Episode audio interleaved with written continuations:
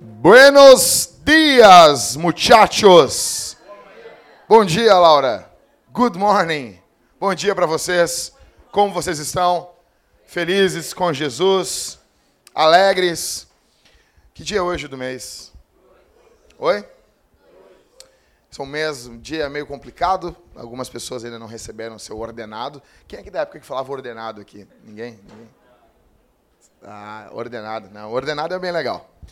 E eu tava pensando assim, tipo, pô, a gente quer fazer às vezes alguma coisa, mas sexta-feira cai final do mês, o cara não tem. Eu, meu, eu tenho 26 anos. Mentira. Não parece. É. Bom, é, mas o que acontece é o seguinte, eu sou um pouco mais velho que isso, tá? Acontece, gente, que eu, alguns anos atrás, eu me lembro, na minha casa, eu cresci numa família bem pobre, e eu me lembro que a gente tinha algumas coisas com dificuldade, sabe? Às vezes eu falo alguma coisa aqui, e esses pecadores dos homens ficam lá no grupo dos homens, ah, meus pais se separaram e meu pai tinha uma condição financeira um pouco melhor e minha mãe não. Minha mãe não, morava ali, morei no Campo da Tuca, uma alegria, pessoal, muito bom morar ali. Foi bem legal, foi empolgante. Então eu não lembro de dos meus pais fazendo uma poupança para mim, não, não lembro. Não sei, depois daqui a uns 5, 6 anos, quando eu chegar meus 18, eu vou eu vou descobrir que tem uma poupança para mim, mas sei que não, meus pais acho que não fizeram. Ah, uma poupança para fazer a faculdade. A Bíblia diz né, que os pais devem entesourar para os filhos. Não sei se vocês sabem disso. E, mas meus pais não fizeram. Não fizeram uma poupança. Uh, quando eu cheguei nos meus 18 anos, não ganhei, não ganhei uma carteira de motorista, Cauê. Não ganhei. Foi bem complicado, entendeu? E tava lá de bicicleta, feliz da vida. E eu me, eu me lembro disso, pessoal. O pessoal, ah, meu pai tá fazendo uma poupança para mim. Meu pai tá, né? E eu não tive isso. Não sei se vocês tiveram isso, algum de vocês. Hã? Não, tem uns pais separados que não queriam dar nem pensão, imagina quanto mais fazer uma poupança, né, cara? Então, praticamente, é, nós viemos uma, nas famílias brasileiras, a gente não tem um legado. As pessoas não deixam um legado, não deixam, não guardam coisas pra gente, não deixam, não fazem as coisas. Me dá um pouquinho mais de retorno aí, Cris, um pouquinho mais de som. Não fazem as coisas pensando na próxima geração que está vindo. Entende? Acabam não. É, eu não sei qual é a cor desse aqui. É, o branco. Aí, melhorou. Melhorou, estou me ouvindo melhor. Então, o que acontece? Não há legado, não há passar algo para a próxima geração. Só que nós precisamos passar um legado. Nós precisamos deixar uma poupança, uma economia para a próxima geração. E como igreja, nós precisamos deixar isso, um legado, uma igreja, herança material e espiritual para a próxima geração. Uma geração está vindo. Então a gente vê lá na nossa, no nosso caderno de membros, tem as crianças. Está o Wesley lá. Já, ele nasceu, já tinha uma foto. Dois, dois três dias depois, estava sendo lançado o, caderno de membros aqui da Vintage, estava lá a foto do Wesley. A última. Vocês, antes de chegar nos presbíteros, vocês oram pelo Wesley. Vem vindo uma geração. Uma geração está vindo. E nós precisamos pensar nisso. Então a gente encerrou a série dos Dez Mandamentos aqui, fechando uma trilogia que foi o credo apostólico, a oração do Pai Nosso e os Dez Mandamentos. E hoje eu queria pregar uma espécie de um sermão bônus dentro dos Dez Mandamentos, aplicando isso para a geração que vem vindo. Porque a gente pode pensar muito assim, não, sou novo pra caramba. Tipo, o Maicon pensa isso. O Maicon acha que é guri. Né? O Maicon acha que é guri, que não vai morrer nunca. O Ivan acha que é metrosexual. Por que, que as pessoas riram mais do Ivan? Ivan, a partir de hoje eu nunca mais folgo em ti. Tu vai ter um soldado do teu lado agora, Ivan. Não precisa disso. Mas eu vou estar ali. Eu sou teimoso. Tu quer ajuda contra o rally, tu não tá aguentando, Ivan. Vocês não sabem o que, que sai no grupo dos homens. Os caras acordam de manhã assim, bom dia, homens. Bom dia, Halisson. Você acredita nisso? Aí o Halisson, ah, não sei o que, isso aqui é para os homens. Pode servir também para o Ivan e para o Cauê. É assim. Tudo irmão. Então, nós precisamos deixar um legado para a geração que vem vindo. Vem vindo uma nova geração. Crianças vem vindo. E essas crianças serão a igreja do amanhã. Essas crianças estarão nos pastoreando quando formos mais velhos. Ou seja, eu penso assim, que qualidade de sermão a gente vai ouvir daqui a uns 30 anos. Quem vai estar pregando pra gente? Quando nós estiver tudo velho reclamando. O som tá alto aí, porque eu vou falar, cara. Então, o, o A.W. Pink, ele diz uma frase no livro dele sobre os Dez Mandamentos, no final, e basicamente o meu sermão é bem apoiado na apêndice do livro dele. Nas nossas mãos estão depositadas a esperança e a bênção, ou a maldição e a ruína da próxima geração. Ou seja, nas nossas mãos está uma responsabilidade de bênção ou de maldição para a geração que vem vindo. Então, para isso, eu queria que nós meditássemos num texto bíblico. Deuteronômio, capítulo 6. E esse aqui tem que ser o lema dos homens aqui da Vintage. Dos homens. Deuteronômio 6, verso 6 e verso 7. São dois versos ok? É barbada. Então, os dez mandamentos foram em Êxodo 20. Isso aqui é no final já ali do Pentateuco, passando a régua. Isso aqui tudo está apontando para a lei, tá bom? Deus diz assim: E estas palavras que hoje te ordeno estarão onde? No teu coração e as ensinarás a teus filhos, e delas falarás sentado em casa e andando pelo caminho, ao deitar-te e ao levantar-te. Ou seja, não basta só nós termos a palavra de Deus para nós. Nós precisamos pensar na geração que vem vindo. Daqui a uns meses vai estar nascendo o. E ele já está lá. Lá o finalzinho do, do caderno, lá em casa a gente já botou lá, Luther. Já estamos orando por ele. Já é membro da igreja. Nós precisamos olhar para a geração que vem vindo. Pois bem, eu quero falar sobre criação de filhos aqui. Aí alguém vai perguntar assim, Jackson, como que tu vai falar de criação de filho se tu ainda não tem filho? Então eu me precavi, tá? Eu, eu sei que eu estou fazendo aqui. Então, assim, primeiro, eu não vou me meter na marca de leite e nem na marca de fralda que tu compra para o teu filho. Primeiro de tudo. Eu não vou me meter nos pormenores da criação da tua casa. Não tem nada a ver com isso. Se tu quer dar para o teu filho uh, refrigerante, ou se tu só dá para o teu filho suco de beterraba, não tem nada a ver com isso. Entendeu? Isso aí, vocês decidam. Se tu quer comprar pro teu filho, ah, meu, não, meu filho é, é, meu filho é vintage, só usa fralda de pano. Entendeu? Eu não tenho nada a ver com isso. Não, mas meu filho só usa fralda importada porque essa fralda não sei o quê. Eu não tenho nada a ver com isso. Não tem nada. Eu vou comprar um carrinho pro meu filho. Quanto que é o carrinho que tu falou, Jéssica? De uma roda só? 700 reais. Quero gastar 700 reais. Eu não tenho nada a ver com isso. Fico feliz. Como eu já falei para vocês, eu ainda quero ter um carrinho. Nem, cara, nem que eu, eu, tenho meus filhos grandes, eu quero ter um carrinho. Vou andar com aquilo, nem com um boneco na, num shopping, com uma roda na frente. Porque carrinho com uma roda na frente é chique, cara. É chique, é chique, não adianta. Mas não tem nada a ver com isso. Não tem nada a ver com isso. Não tem nada a ver com isso. Eu vou falar de coisas centrais. Ok? Vou dar um exemplo. Nós tivemos um caso de um irmão que congregava conosco aqui. Muito amado, querido cristão. O filho dele estava apanhando no colégio. Apanhando no colégio. E ele estava apanhando um filho de um traficante. E eu fui visitar uma vez esses irmãos, e eu notei que esse irmão estava confrontando o filho dele a se defender. A ir para cima daquele menino. O guri já estava, uma das vezes, ele já passou a mijar na cama, a urinar, estava com medo, acordava chorando de madrugada e não queria ir para o colégio. Uma criança. E o pai dele confrontando porque ele tinha que brigar.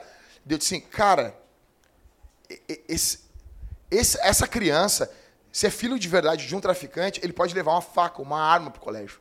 Hoje em dia, cara, tá terrível. E por que, que tu não vai lá confrontar o pai dele? Não, o pai dele é um traficante. Mas por que, que tu quer que o teu filho confronte? Daí eu falei assim, mas por quê? E eu, daí, tá, mas... E o guri chorando, já não queria mais pro colégio. Isso era em torno de setembro, mais ou menos. E eu olhei e disse, tá, mas... Ele, ele passou a apanhar duas vezes por, por dia quando chegava no colégio. Chegava e no recreio, ou no recreio quando estava saindo. Passou a apanhar, roubava a merenda dele. E, de, e isso passou a ser todos os dias. Daí eu, eu me meti. Eu disse, cara, tem que cuidar isso aí, meu. Tu precisa cuidar, tu precisa cuidar do teu filho. Quando eu falei, tu precisa cuidar do teu filho, cara, eu soltei o demônio ali. Aí eu conheci aquele irmãozinho tão querido. Sabe? Não, quando tu tiver um filho, não sei o quê. Eu fiquei firmão. Que nego fala pra mim, não, ô pastor, tá na minha casa. Eu sou pastor dentro do teu banheiro, rapaz. Sou pastor sentado na tua mesa. Sou pastor peidando no teu sofá. Sou, sendo teu pastor, meu. Não, eu estou te falando aqui como teu amigo agora. Não, não, negão, não tem essa coisa que agora eu sou um amigo, agora eu sou um pastor, agora eu sou um filho. Não, não, não, é, é uma pessoa só, sou o Jackson. Então assim, não, não, daí quando ele falou isso aí, eu disse, beleza, quando eu tiver um filho, me responde uma coisa. Um jovem solteiro, digamos o Ismael. O Ismael chega na casa de um jovem casal aqui da igreja e o cara tá, ó, espancando a mulher. Aí o Ismael, ô, ô, meu, não vai, não vai batendo com a mulher, cara. Daí o cara vai dizer assim, não, tu não pode falar de bater ou não em mulher. Não pode, porque tu não é casado. Existe isso. O Ismael não precisa ser casado para saber que não se bate mulher. Então, aí eu falei com ele, falei um pouquinho mais firme, assim, ou tu resolve essa situação, ou tu vai ser disciplinado na igreja. Porque tu precisa cuidar da tua família. Então, eu não estou me metendo se ele ia comprar brinquedo da, eu não sei o que, price, como é que é? É eu sou da época da Glaslit, entendeu? Da, da estrela, entende? Estrela, Glaslit. Então não sei, esses negócios. Essa Fischer quê? Não tem nada a ver com isso. Não tem nada a ver com isso. Eu não tenho nada a ver com isso. Agora, se algum irmão aqui tiver. Não é uma coisa, o cara tomou-lhe um, um, um, couro no, no, colégio, eu não vou poder falar nada, eu não vou me meter. O Piá apanhou, apanhou uma vez, quem aqui não apanhou no colégio? O Matheus vivia apanhando no colégio, né? Entendeu? Tu batia, né? Tu é meio maloqueirinho mesmo, né? Desvia a mão mesmo. Ou seja, eu não tenho nada a ver com isso. O cara, a guri apanhou uma vez, agora o guri está apanhando mais de três meses. Não dá. Eu tenho que falar. E as pessoas não gostam, porque envolve filho, envolve casa, não sei, tá entendendo? Criança bate no rosto das pessoas? Bate. Não tem nada a ver com isso. Agora, se, um, se uma criança começar a bater 50 vezes na cara de uma pessoa durante cinco meses seguidos, eu vou ser obrigado a falar alguma coisa. Vocês entendem a, a, a diferença das coisas? Então é, nesse, é nessa perspectiva. Outra coisa, Paulo, Timóteo e Jesus não tinham filhos. Imagina Paulo falando, Paulo não era nem casado. Aí em 1 Coríntios 7, Paulo fala sobre como que deve ser um casamento. Os caras, ô Paulo, primeiro casa. Imagina. Imagina, Paulo. Imagina. Eu não vou poder falar agora. Sermão para mulheres. Ah, primeiro seja uma mulher. O quê? Legal, mulher não escreveu Bíblia. Nenhuma mulher escreveu o livro da Bíblia. Sabia disso? Mulher nenhuma escreveu. E tem coisas para as mulheres ali que foram escritas por homens. Que nem a reunião das mulheres. Nem toda reunião das mulheres tem que ter uma mulher pregando. A gente pode trazer um homem para pregar aqui para a reunião das mulheres. Nada importa, nada impede. Então, Paulo, Timóteo, eles não tinham filho. E pregavam. Jesus também não. Paulo não precisava ser escravo para falar sobre escravo, não precisava ser mulher para falar sobre mulher, não precisava ser chefe para falar sobre princípios para chefes. O que, que eu preciso para pregar sobre esse assunto? Eu preciso de amor e de interpretação bíblica. É disso. Jackson, mas tu tem que ter filho. Ore por mim, cara. Eu quero ter filho. Eu estou trabalhando para isso.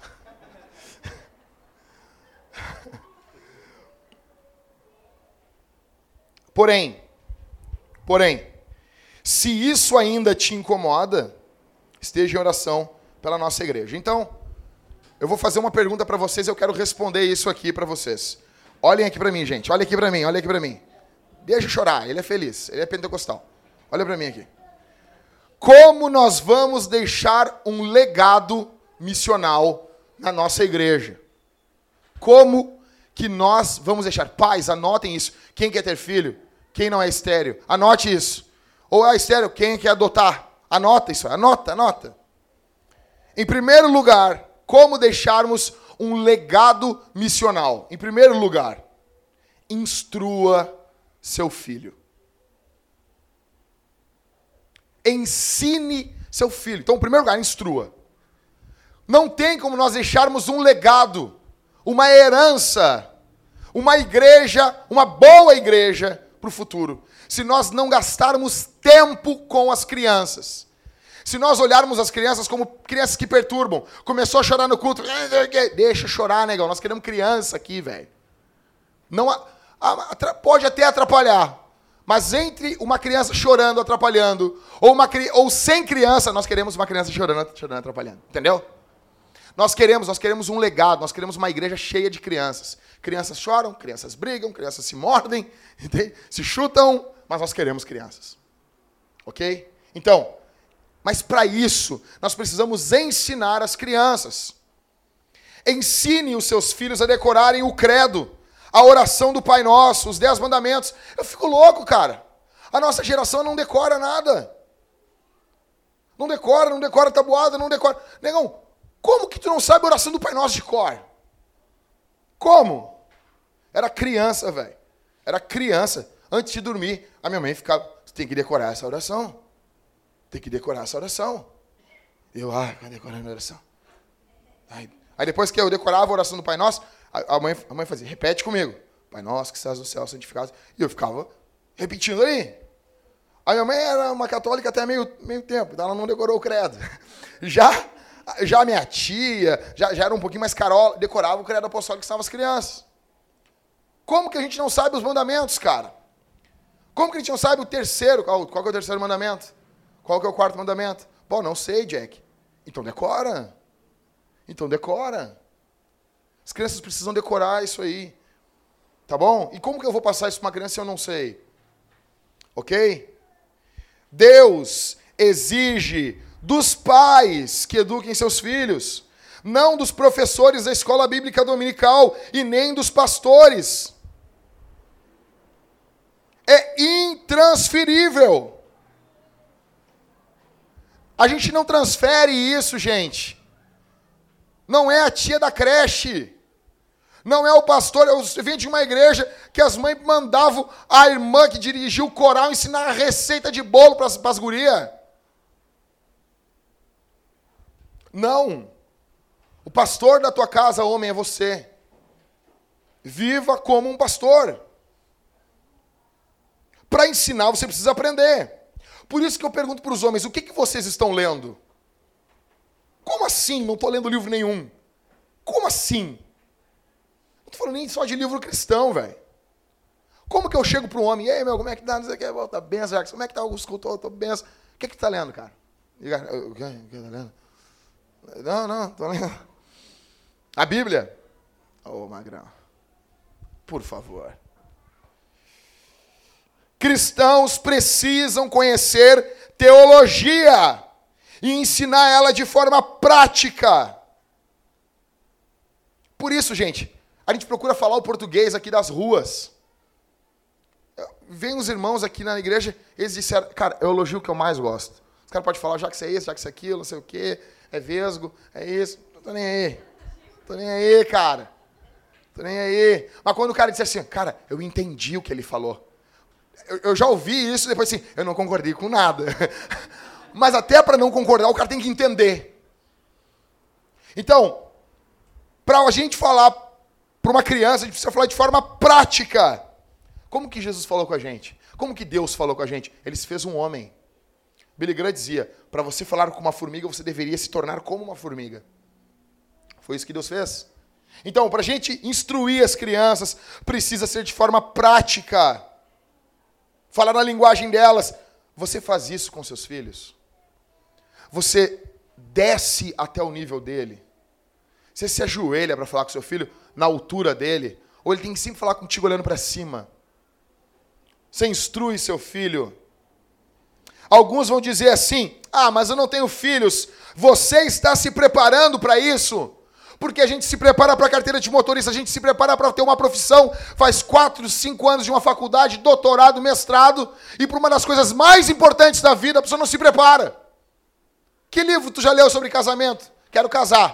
O que, que tu já leu sobre casamento? Quero ter filho. O que, que já leu sobre criança? Ou tu é o bonzão? Sabe tudo do zero? Então, aqui eu estou falando para quem não tem filho e para quem não é casado. Você está se preparando para isso? Está se preparando para isso aí ou não?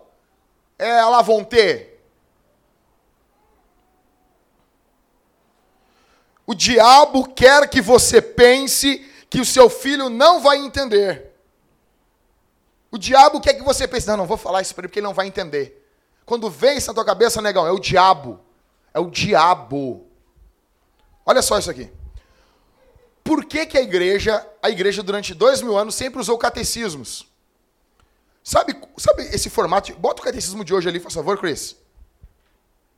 Olha só isso aqui, pessoal. Olha aqui. O catecismo pergunta 14. Já segui, hein? Nós estamos na semana 14 do ano. Ela começa com o que o catecismo? Com uma? Com uma? São perguntas durante o ano. Por que que os reformadores, os pais da igreja, por que, que os caras usaram a questão de pergunta e resposta? O catecismo foi criado primeiramente não para adultos, para crianças, porque crianças fazem perguntas. É ou não é? Crianças fazem perguntas. Então, no catecismo eu não estou só dando uma resposta, estou ensinando a perguntar corretamente. Obrigado, Cris. Isso é, isso é olhando as crianças, foi pensando nas crianças que se adotou esse método e passou-se esse método para os adultos. Ou seja, a igreja sempre olhou com um olhar bondoso, misericordioso, amoroso para as crianças. Sempre. Crianças que não são perguntadas após a leitura da Bíblia, as que são perguntadas tendem a prestar mais atenção na leitura. Legal. Pode ver. Começou os nossos cultos esse ano aqui em casa, nas casas. Lá em casa a atenção nossa melhorou muito. Porque depois da leitura bíblica a gente pergunta: como que eu vejo Jesus nesse texto? Como que eu vejo a questão do pecado nesse texto? O que, que eu vejo de forma prática que eu devo fazer e o que eu vejo sobre missão nesse texto? Cara, tem sido fantástico. Imagina as crianças. Quantas vezes Jesus usou perguntas para ensinar os seus discípulos? Eu pergunto para você, que você está se, se preparando para servir a próxima geração? Um exemplo são as corridas de revezamento, onde o cara entrega um bastão e o cara pega e leva. Nós pegamos um bastão de uma geração passada e a gente vai entregar, estamos para entregar esse bastão na geração futura. Você terceiriza o ensino do seu filho você reconhece que perdeu tempo e mesmo assim não fez nada. Não se preparou para casar, não se preparou para ter filhos. E você culpa os outros por não saber. Qual que é o horário do ensino na tua casa? Ou não tem hora? Tem hora para comer, tem hora para ver filme, tem hora para ver série, tem hora para sair, tem hora para trabalhar, tem hora para tudo. Tem hora até para levantar de manhã e ir no banheiro, mas não tem hora do ensino. É na hora que dá. E às vezes não dá. A comida tem hora, o banho tem hora, mas o ensino bíblico não tem. Então, em primeiro lugar, se nós queremos deixar uma herança missional, uma igreja, uma geração missional para a próxima, a primeira coisa é instruir as crianças. É a primeira coisa. É a primeira coisa. Em segundo, segundo, seja um bom exemplo. Não adianta ter o ensino correto se você não é um bom exemplo. Crianças são espertas para notar hipocrisia. Elas são. Eu era criança, eu ficava, ficava de cara com os meus tios. Os caras pitando. Se eu te pegar fumando, eu te cago a pau. Mas olha só. Mas olha só. E eu olhava aquele cigarro, me dava uma vontade de fumar. Ai, só um pouquinho, deve ser tão bom isso aí. Daí a avó ia dormir, eu pegava e botava na boca assim, apagado, assim, ficava na frente do espelho, assim, me olhando, assim. Mas se ela saísse do quarto, aquela índia, meu, meu. Eu me lembro como se fosse hoje, porque eu sou da geração que apanhava dos vô. Um dia, cara, a minha avó bateu tanto em mim, e ela me chacoalhou pela cabeça. Eu acho que eu devo ter, eu não sei o que eu fiz, porque na chacoalhada eu esqueci. Eu esqueci uns dois anos para trás, eu não me lembro, entendeu? Ficou uns, um branco na minha memória. Mas eu me lembro dela me chacoalhando pela cabeça. Eu tinha um cabelo meio cogumelo, assim. Já a cabeça já é grande, mas cabelo cogumelo favorecia pra caramba, cara. E eu me lembro dela me chacoalhando assim, me jogou na cama. Quando ela me jogou na cama, ficou um chumaço meu de cabelo dela, assim. Essas entradas aqui ficou na mão da minha avó. Entendeu? Cara, mas eu amava ela tudo, mas era uma geração que mandava as crianças fazer algo, não mente, mas mentia na frente da criança. Cansei de ver isso. Cansei de ver isso. Se você errar para o seu filho, peça perdão. Olha só isso aqui. Abre a tua Bíblia aí em Efésios. Efésios 6,4. Ô, ô, ô Isma, lê para mim aqui Efésios 6,4.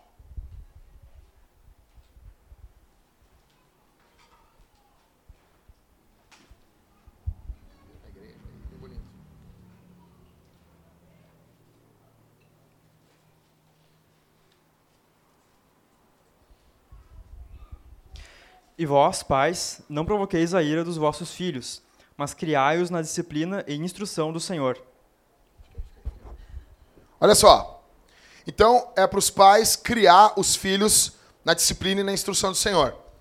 Volta um capítulo aí, por favor, no verso 18. Volta um capítulo e no verso 18. Lê para nós.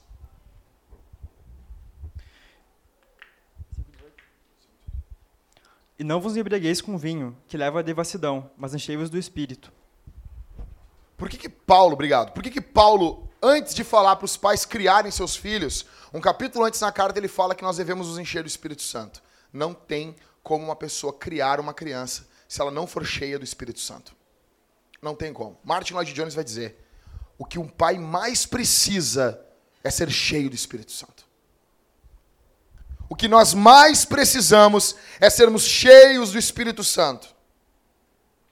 Isso se repete em Colossenses também. Colossenses 3, 21. Pais, não irritei os vossos filhos para que eles não fiquem desanimados.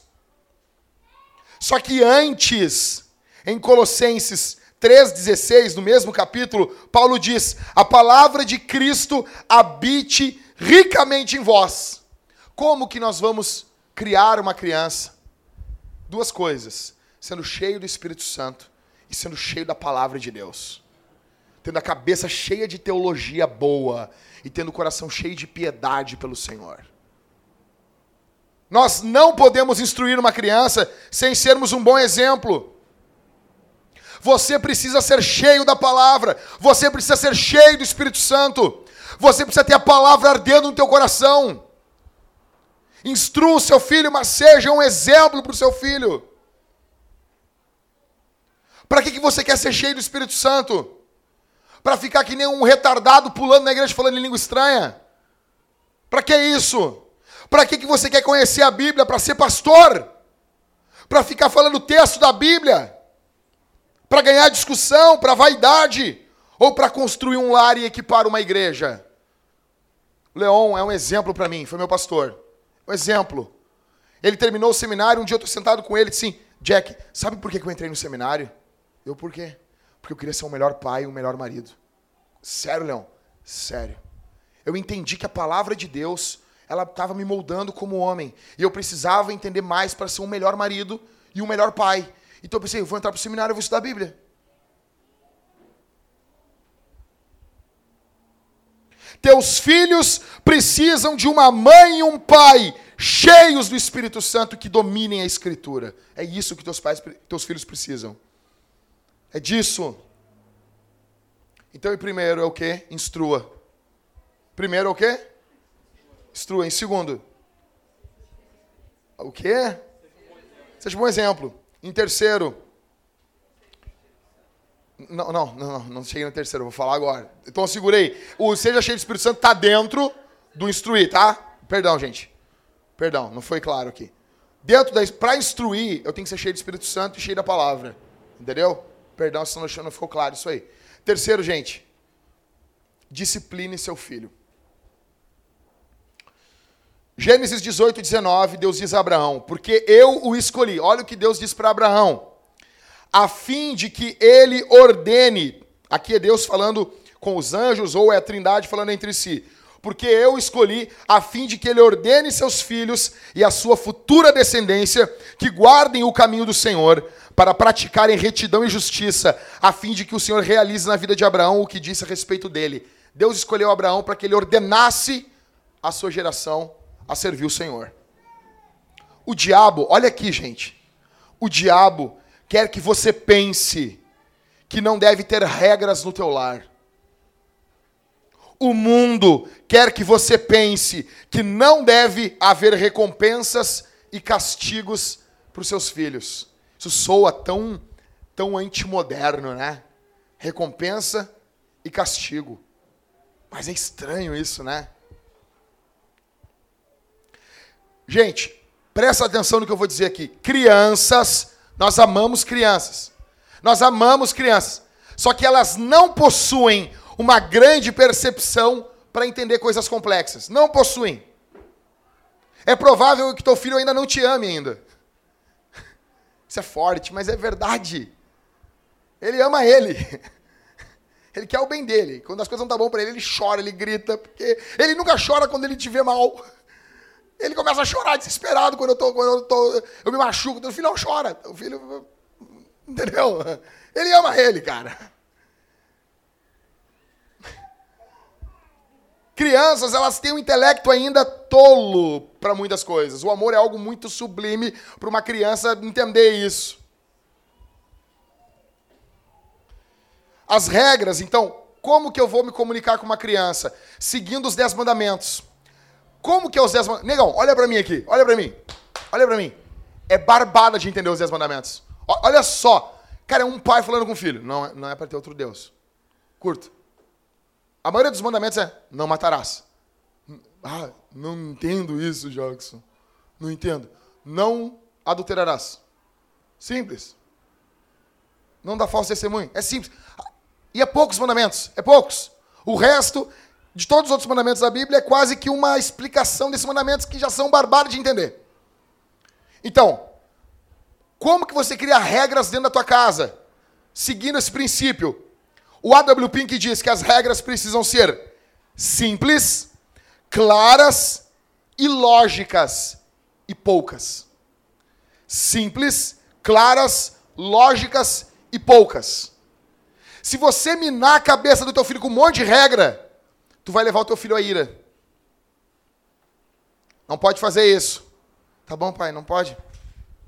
Mas quando fizer isso, tem que estar, tá, quando tiver 17 graus, tu vai dar um duplo twist carpado, vai vir correndo, me dá um beijo, dá um salto mortal triplo e dá um beijo na mamãe. Isso tudo antes das 9h21 da manhã. Imagina. Eu não entendo isso. É difícil, pai. A criança não faz. Ah, você não fez só essa mínima coisa que eu pedi para você. Mas, vai, desculpa, eu não consigo. Ó, seguinte. Vai passar o vendedor de laranja aqui. Se a laranja for de sete dias e meio para trás, não compre. Não compre. Porque depois de três dias, se não enrolarmos em um jornal, a temperatura de 13 graus centígrados ela apodrece criança, a criança fica apavorada. E se isso não acontecer, tu vai apanhar. Imagina. Imagina, cara. Mas tem que castigar. Mas não com as coisas loucas assim. E assim, cara. Muitas regras provocam as crianças a ira. Perfeccionismo também. Meus tios eram crianças. Eu amo minha avó, cara. Tô detonando minha avó aqui. Minha avó era um anjo. Mas, meu, coitada, criando 11 filhos. Meu avô bebia pra caramba.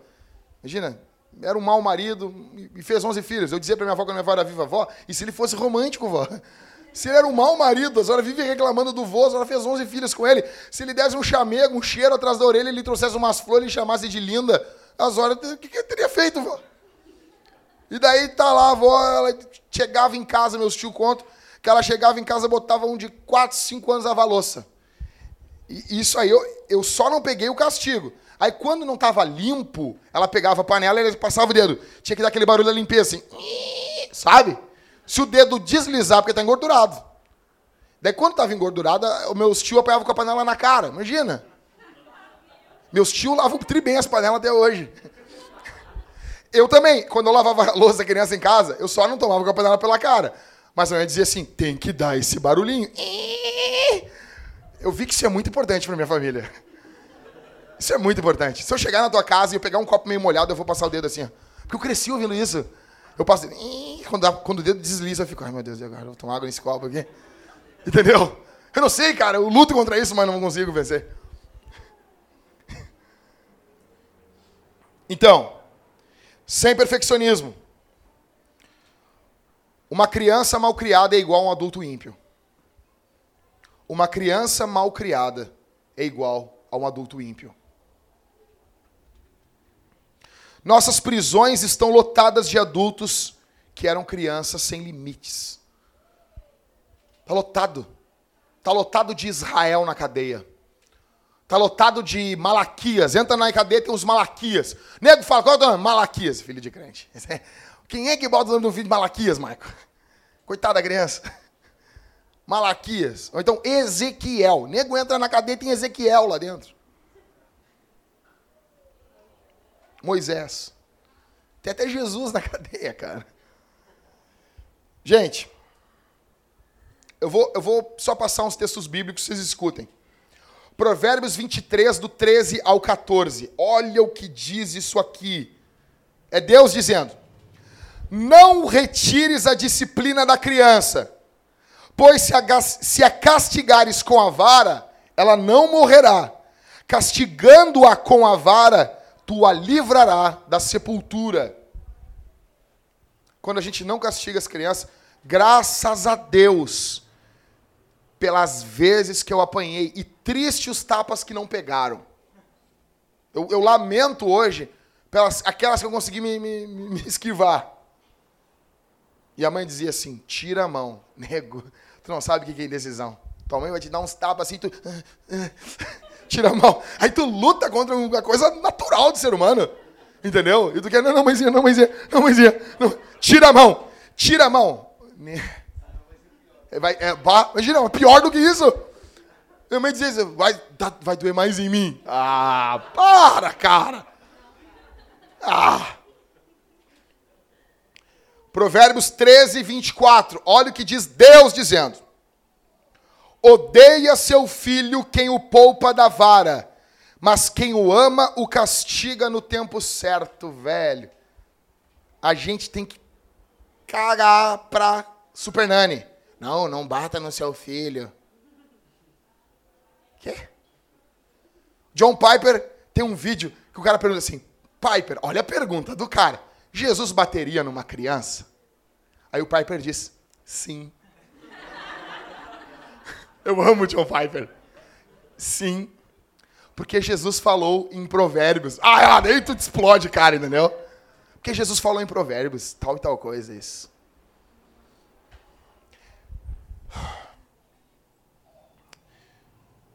Provérbios 19, 18. Corrige teu filho enquanto há esperança, mas não chegue a ponto de matá-lo. Tem cara que vai para outro extremo. Tem nego que não bate. E eu conheço pessoas que são assim, dos dois extremos. A filha da, da pessoa está destruindo a casa dos outros. Está destruindo. Eu não, não, não faz isso, fulano.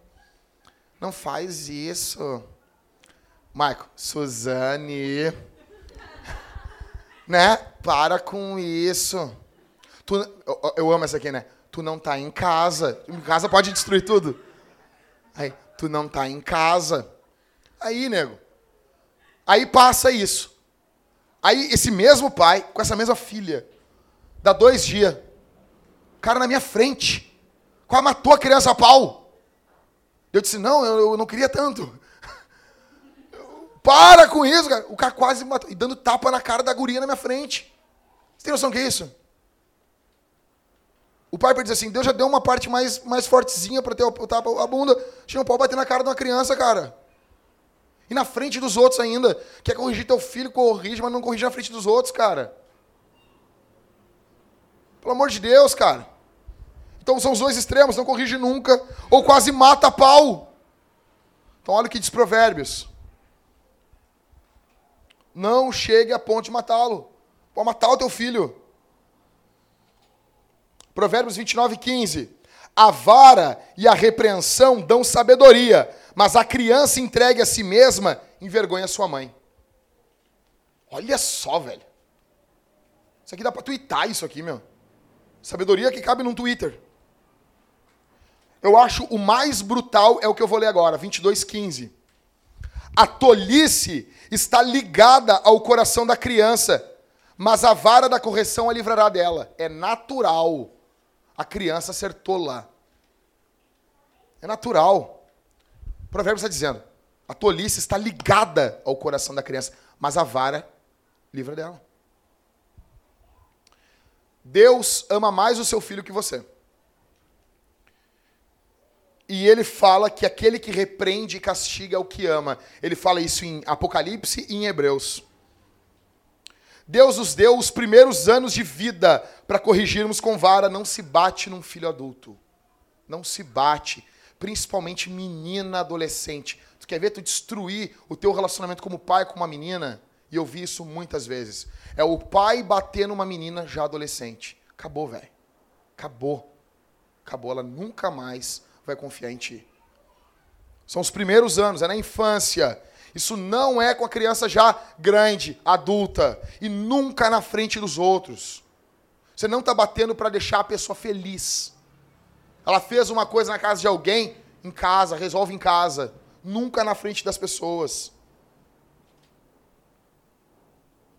O coração da criança é tolo, então. A vara tira essa tolice. Quem não usa a vara, o que está claro nos textos de, eh, de Provérbios, quem não usa a vara, na prática, odeia o seu filho. A natureza da criança é má, e Deus usa a vara para corrigir. Através do pai, é Deus que está fazendo isso. Ok? Outra coisa, avós, não se metam quando as, os pais estiverem fazendo algo. É os pais que corrigem. Sua correção não pode ser o eco da raiva. Cara, isso aqui tinha que ser moldurado num, num quadro pra gente.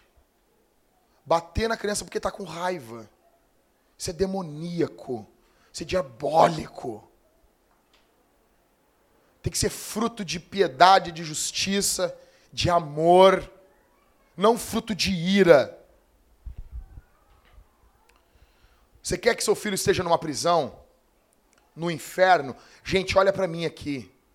Você quer que seu filho vá para o inferno? Pense por um minuto. Você ama o seu filho? Acompanhe com quem, com ele, quem conversa com ele. Tire tudo do seu filho que tira a sua autoridade. Tudo que mina a sua autoridade, tire do seu filho. Você deve usar a vara, mas não deve ser um espancador. A vara é em último sentido, quando praticamente ele, ele afronta você. Quando o castigo já não dá mais, ele está afrontando. É o último recurso. Isso não é para ser usado todos os dias. E isso tem que causar dor no coração da gente. A gente não pode estar alegre com isso. Isso não pode trazer alegria. Mas para isso você precisa ser cheio do Espírito Santo. Nós precisamos ser cheios do Espírito Santo. Nós precisamos ser cheios de Deus, de amor, de compaixão e de discernimento. Em último, então, em primeiro, instrua seu filho. Segundo, seja um exemplo. Terceiro, corrija. Em quarto, e mais importante, ore pelo seu filho. O mais importante sem isso, os outros três são ineficazes. Tudo, tudo que fazemos é inútil quando Deus não abençoa. Quando Deus não põe a mão dele. É inútil. é inútil. A Bíblia diz em Jó que Jó levantava de madrugada e oferecia sacrifício pelos filhos dele. Sabe o que é isso, gente? Levantava de madrugada. Que eu conheço de gente que ouvia seus pais orando por ele. Deve ser legal isso, né? Deve ser muito bom ter um pai orando por ti. A questão não é se o teu pai orou por você. A questão é se você vai ser esse cara que vai se levantar e orar pelos seus filhos. Se você já ora hoje pelos filhos que virão. Se você já pede hoje, Senhor, que eles sejam uma bênção para a igreja. Que eles sejam uma bênção para essa cidade. Jack, e se o meu filho não for eleito? Tem gente que pensa isso. E se o meu filho não for eleito? O que, que eu faço? Primeiro de tudo, isso não pertence a você. E segundo, se você não ora a ele, há uma grande probabilidade dele não ser mesmo. Ore pelo seu filho. Cara, tem um caso muito interessante. A mãe de Agostinho, Mônica, ela chorava muito por Agostinho, muito. Isso é o século IV depois de Cristo. Ela chorava incessantemente por Agostinho. Aconteceu que um dia ela chegou numa igreja chorando, Cauê, chorando. E o, filho dela, Agostinho, era um depravado. Era conhecido entre as prostitutas. Era terrível. E um dia ela chegou numa igreja chorando. E ela disse assim: Eu, eu não posso morrer sem ter certeza que o meu filho vai ser salvo. Banhada de lágrimas. E ela se agarrou num bispo. Os caras já não aguentavam mais ela, porque ela estava sempre nos cultos orando por Agostinho. Até que um bispo olhou para ela e disse assim: Vai-te em paz, mulher, e continua a viver assim, que não é possível que pereça um filho de tantas lágrimas. É impossível que um filho de lágrimas pereça. O problema é que nós choramos por coisas e não choramos pelas nossas crianças. O problema é que nós choramos pelos nossos problemas, mas não choramos pelas crianças aqui da igreja. Esse é um grande problema da nossa geração. Deus salva, é Deus que salva, não é o pai, mas o meio mais comum é usar o pai.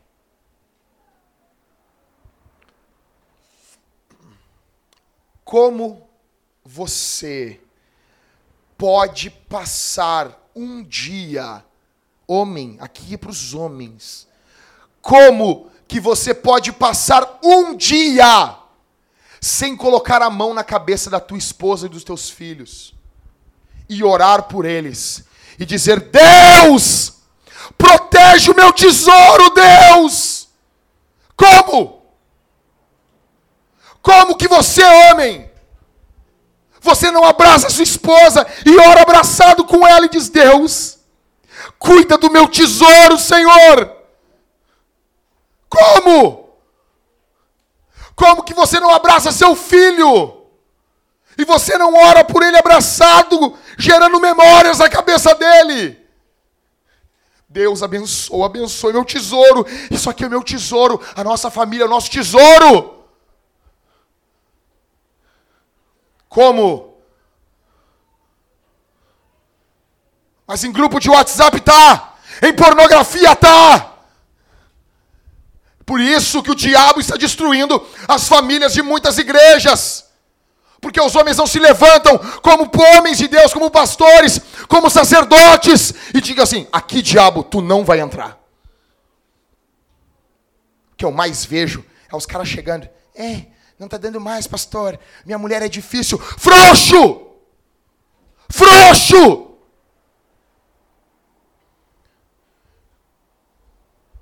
Casamento é coisa para homem. Para homem. Não para moleque. Como isso, gente? Como isso? Minha mulher passou mal ontem. Quando ela me ligou, ela já estava bem. Eu, eu, eu, achei engraçado, eu ri um pouco para descontrair, para ela ficar mais tranquila. E eu saí de carro, fui buscar ela. Desmaiou ontem, estava com a Priscila doando sangue, ela não tinha comido nada de manhã. Chegou em casa, ela sentou, eu me abracei nela e eu orei por ela. Eu agradeci a Deus. Eu disse, Deus, isso aqui é meu tesouro, Senhor. É meu tesouro. É a única mulher da minha vida. É a única. É o meu tesouro, Senhor. Guarda o meu tesouro. Deus pode fazer o que Ele quiser, é soberano.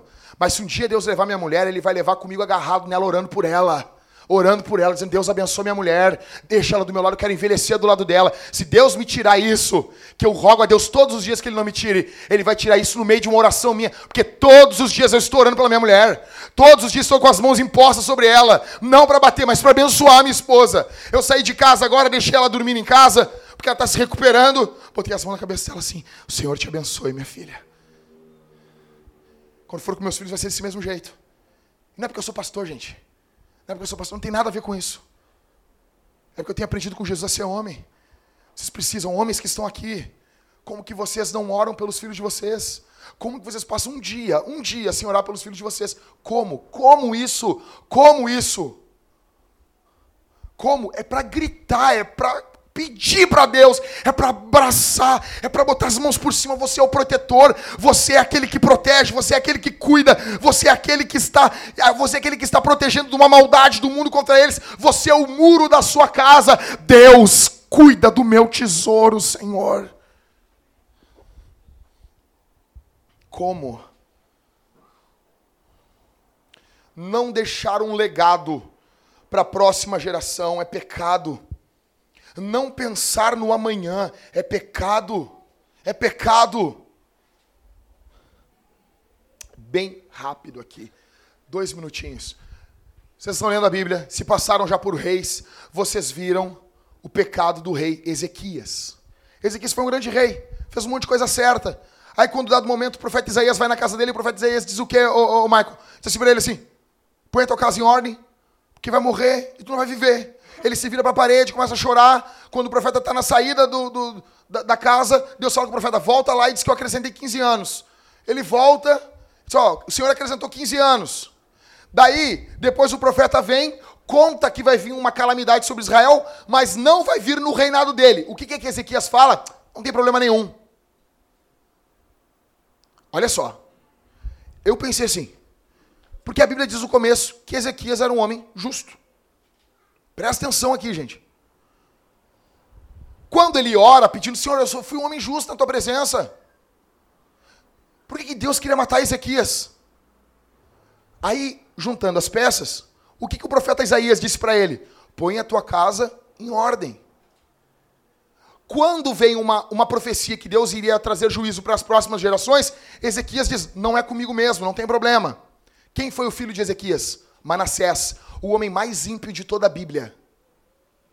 Eu aprendi uma coisa aqui. O grande pecado de Ezequias não era como rei, era como pai. Por isso que o profeta diz: põe a tua casa em ordem, porque tu vai morrer. Não adianta nós sermos grandes pregadores, tem um sucesso no trabalho, tem isso, tem aquilo. Nenhum, nenhum sucesso no mundo supera um fracasso no lar. Nenhum. Eu posso não ganhar ninguém para Jesus, mas eu quero levar minha mulher de arrasto comigo e meus futuros filhos. Eu quero levar eles comigo. Nenhum. Nenhum sucesso em nenhuma área da vida supera um fracasso dentro de casa. O problema hoje é que nós temos homens fracos. Esse é o pecado de Ezequias, esse é o pecado da nossa geração. A boa notícia para você aqui essa noite é que Jesus não pensou só nele. Ele discipulou, ele pregou, ele ensinou, ele amou, ele corrigiu até com chicote. Ele equipou a igreja. Ele preparou o seu povo, ele enviou o seu Santo Espírito. Talvez você está aqui nessa manhã em Ezequias, como um cara que não cuida do legado que você está passando para frente. A boa notícia para você é Jesus. Jesus pensou, deixou um legado. Jesus pensou, Jesus tratou. Cara, Matthew Henry diz. Jesus ressuscitou dos mortos.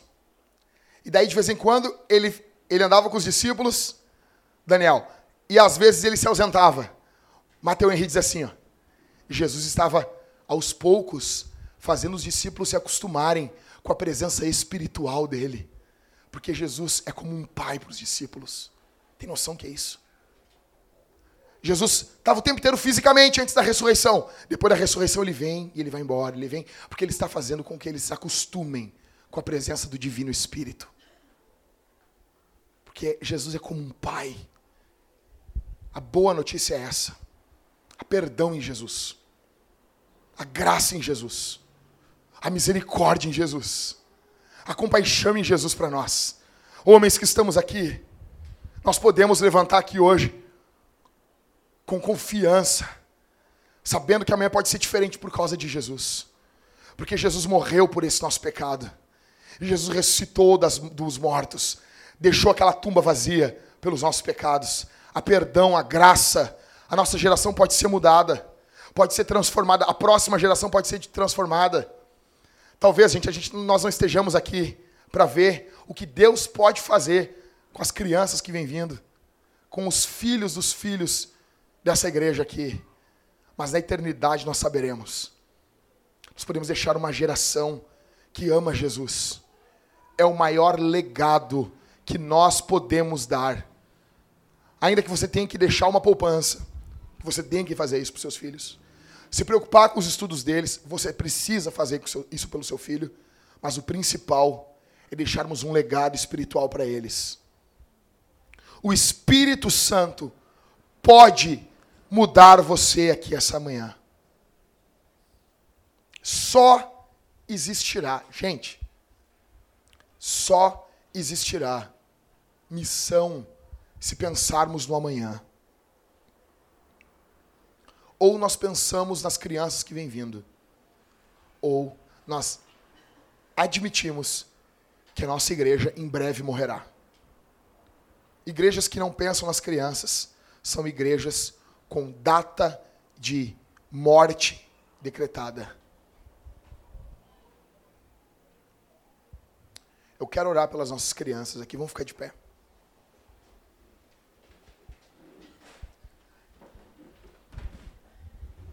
Quero nesse momento, as crianças que estão lá na salinha, não sei se tem como nós trazer elas aqui para frente, os pais.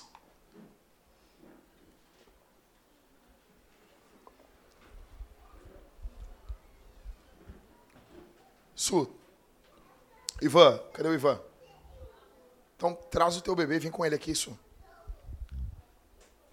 Pode trazer aqui na frente os pais. Pode vir, Jéssica. Tá com teu filho dentro de ti. Nós já vamos orar por ele. Vem, gente, vem. Vem. Vem, Midian, vem. Vem. Vem. Vamos orar nesse momento. Vamos orar. Os homens abracem suas mulheres. Chama o Ivan lá na rua, alguém, faz favor.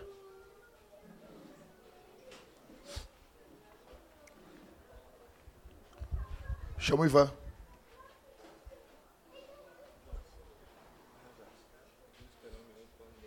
Sim. Pode ir lá, vai lá, vai lá, vai lá, vai lá, vai lá. Pelo outro lado aqui, mídia. Vem cá. Isso. Ivan, abraça tua, tua esposa ali. Os homens, os homens, isso, isso. Chama o Rodrigo lá, gente. Chama o Rodrigo. Chama o Rodrigo.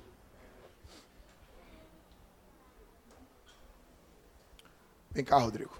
Vem orar pela tua esposa aqui. Nós vamos pedir a bênção de Deus.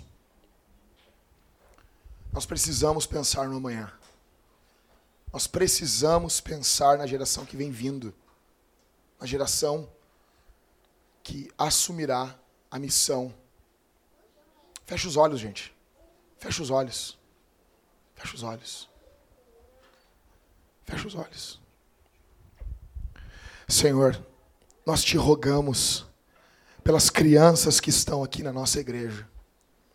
Nós imploramos a tua bênção. Nós imploramos, Senhor, a tua bênção sobre essas crianças que aqui estão. O mundo as odeia. O mundo luta por aborto e por falsos ensinos para essas crianças, tentando matar no ventre de suas mães, ou tentando destruir sua vida já na infância.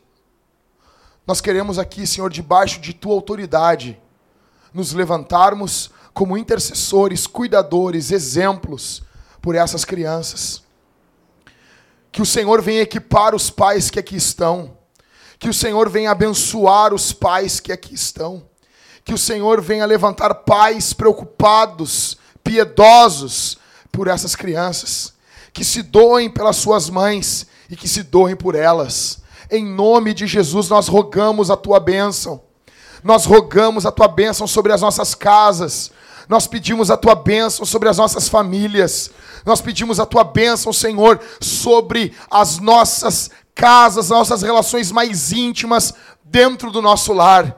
Em nome de Jesus, que toda atuação do diabo seja repreendida pelo poder do nome de Jesus. Não permita, Senhor, não permita, Senhor, que o diabo bote a pata suja dele dentro do nosso lar, mas nos levante como homens que amam as nossas esposas e os nossos filhos, em nome de Jesus. Guarda essas crianças que aqui estão, dos homens maus, da maldade desse mundo, dos falsos ensinos, dos ensinos socialistas do nosso Brasil. Guarde essas crianças que aqui estão, Senhor, da maldade do dia a dia.